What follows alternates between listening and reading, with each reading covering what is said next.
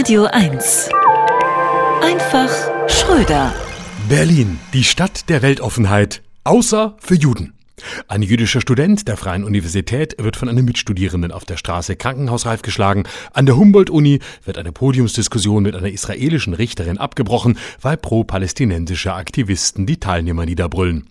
Und die Unis tun das, was sie am besten können. Phrasen dreschen, lavieren und sich wegducken. Der linke Antisemitismus pro-palästinensischer Gruppen ergänzt geradezu diabolisch kongenial den rechtsextremen Antisemitismus. Wo es an Argumenten fehlt, wird eben gebrüllt oder direkt zugeschlagen. Hinzu kommt das, was ich als David-Syndrom bezeichne. Identitäre Linke agieren im Interesse von Opfern, tun aber nichts, um die Lebensbedingungen dieser Opfer zu verbessern. Stattdessen überhöhen und verabsolutieren sie die Figur des Opfers selbst. Statt es zu ermächtigen und zu befreien, soll das Opfer seinen Opferstatus bewahren. Es ist eine Art delegiertes Stockholm-Syndrom, eine überschießende Identifikation mit als gepeinigt erkannten Gruppen. Die Hauptgruppe sind jetzt wieder Palästinenser, denen identitäre Linke den Status von Indigenen auf dem Gebiet zwischen dem Fluss und dem Meer zuschreiben. Schon das lässt sich nur dann behaupten, wenn man Geschichte bewusst verfälscht.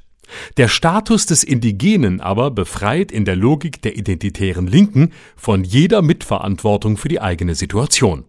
Indigene sind in jeder identitären Erzählung immer von äußeren Mächten bedroht, letztlich vom bösen Westen. Im Hamburger Bahnhof sollte nun aus einem Buch von Hannah Arendt vorgelesen werden.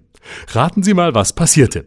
Pro-palästinensische Aktivisten störten die Lesung bis zum Abbruch. Das Buch, aus dem gelesen wurde, hieß Elemente und Ursprünge totaler Herrschaft.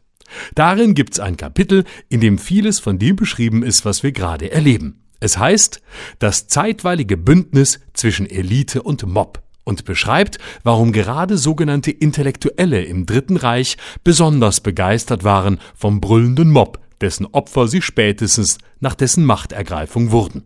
Beide, Elite und Mob, hatten nämlich denselben Feind, das verlogene Bürgertum, oder, wie es heute von links wie von rechts heißt, das System und seine Systemschranzen. An den Unis heute erleben wir, was passiert, wenn die Elite selbst zum Mob wird.